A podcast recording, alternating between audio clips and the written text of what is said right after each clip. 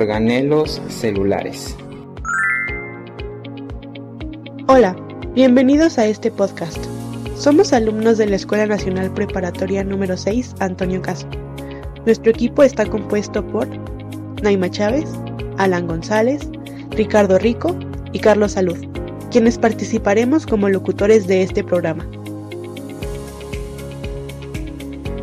Las células son los bloques estructurales básicos de los seres vivos.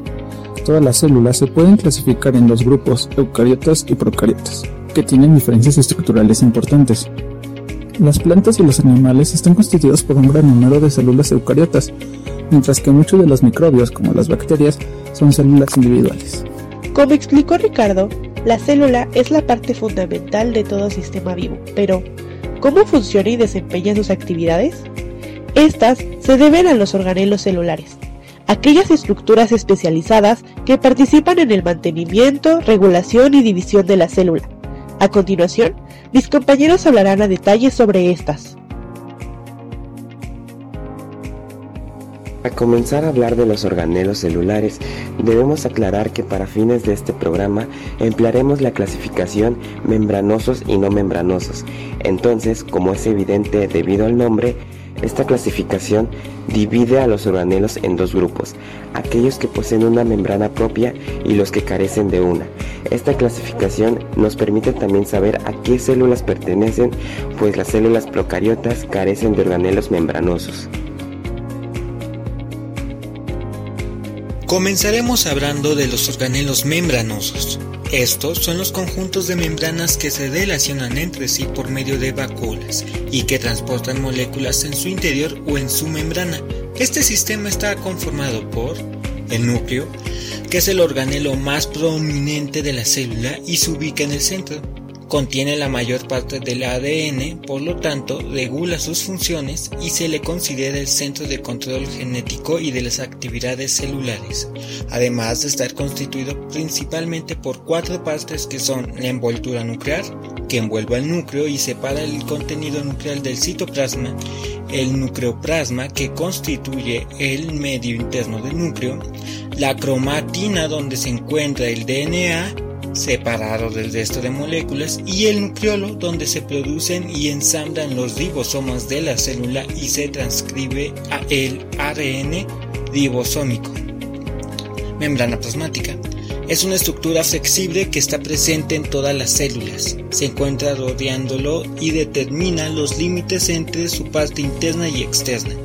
También permite la interacción entre las células y actúa como una barrera selectiva y semipermeable. Citoplasma.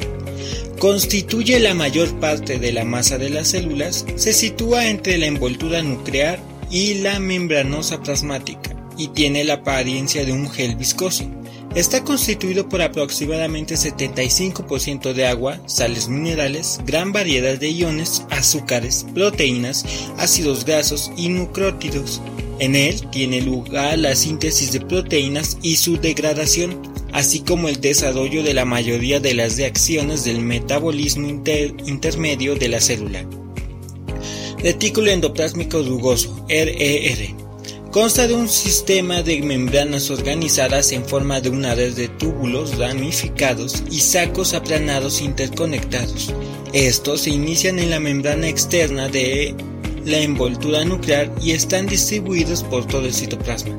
Su función está relacionada con la síntesis y ensamblaje de proteínas, por lo tanto, las células secretoras tendrán mayor cantidad de RR. Retículo endoplásmico liso.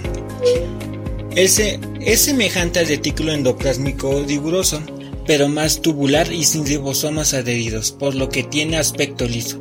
La función que realiza está relacionada con la síntesis de lípidos, también interviene en la degradación de sustancias tóxicas y o drogas como el alcohol.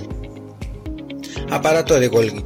Está compuesto por una serie de sacos membranosos aplanados llamados cisternos, las cuales están integradas en tres partes. El lado cis, por donde entran las moléculas provenientes del retículo endoplásmico, las cisternas intermedias, donde se procesan dichas moléculas, y el lado trans, desde donde se reparten a otros compartimientos. Centrosoma. Estructura localizada en el área central de las células animales y vegetales, cerca del núcleo, que considera el principal centro organizador de microtúbulos y a partir de él se origina una estructura llamada uso mitótico, responsable del desplazamiento de los cromosomas a los polos opuestos de la célula durante la división celular. Existen organelos membranosos que no forman parte del sistema de endomembranas, pues no reciben ni forman vesículas para su comunicación. Entre estos están mitocondrias. Son organelos de forma alargada que se encuentran en el citoplasma y su número puede variar dependiendo del tipo de célula. La función que llevan a cabo es la respiración aerobia, es decir, están relacionados con la producción de energía, o sea, ATP. Están formadas por dos membranas, la externa que es lisipermeable, y la interna, que es impermeable a iones y semipermeable a pequeñas moléculas. También se encuentran cloroplastos, los cuales son los organelos encargados de llevar a cabo la fotosíntesis, por lo que se encuentran en células eucariotas vegetales que tienen su propio ADN, en el cual se encuentran codificados genes necesarios para su funcionamiento, y a su vez encontramos peroxisomas. Estos son organelos que se encuentran delimitados por una membrana que contiene enzimas oxidativas, estas llevan a cabo reacciones que utilizan el oxígeno molecular generando peróxido de hidrógeno, que es posteriormente utilizado para realizar acciones oxidativas útiles. Finalmente les hablaré sobre los organelos no membranosos, que son organelos sin membrana formados principalmente de ARN y proteínas. Estas se pueden encontrar tanto en células procariotas como en las eucariotas. A continuación, les explicaré de forma más detallada cada uno de estos organelos.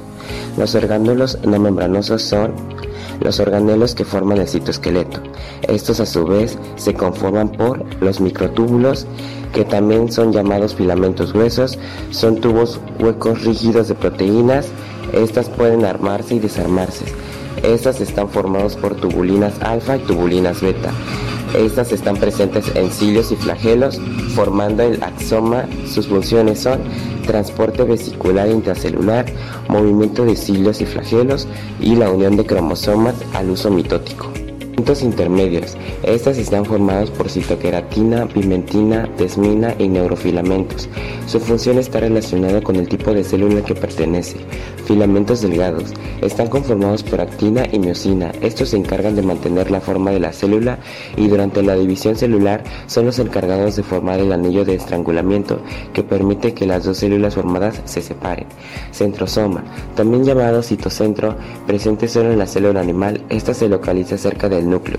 Es el responsable de los movimientos internos de la célula y de los movimientos externos de los cilios y flagelos. Ribosoma. Partículas pequeñas compuestas de RNA ribosomal y proteínas. Estas se encuentran libres en el citoplasma o asociados a membranas. Los libres sintetizan proteínas estructurales y los asociados proteínas de secreción. En esta zona se realiza la síntesis de proteína. Centriolos son cilindros citoplasmáticos cortos que están en pares formados por nueve tripletes de microtúbulos. Estas se encuentran muy cerca del núcleo y estas están parcialmente rodeados por el aparato de Golgi. Estos centriolos proveen cuerpos basales para los cilios y flagelos. Finalmente hablo de los cilios y flagelos que son organelos que son finas estructuras móviles que se proyectan desde la superficie de la célula. Estas están sujetas a la célula por medio de un cuerpo basal proveniente de los centriolos. Se encuentran en gran número sobre la superficie celular, las cuales ayudan a los organismos unicelulares y pluricelulares pequeños a moverse en un entorno acuoso. Como lo hemos estado comentando en el transcurso del programa, los organelos celulares son unidades estructurales con funciones especializadas.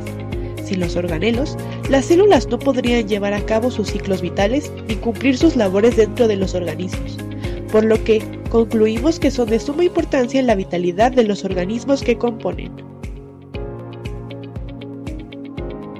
Esperamos que hayan disfrutado de nuestro programa y hayan aprendido sobre lo interesante que son los organelos celulares.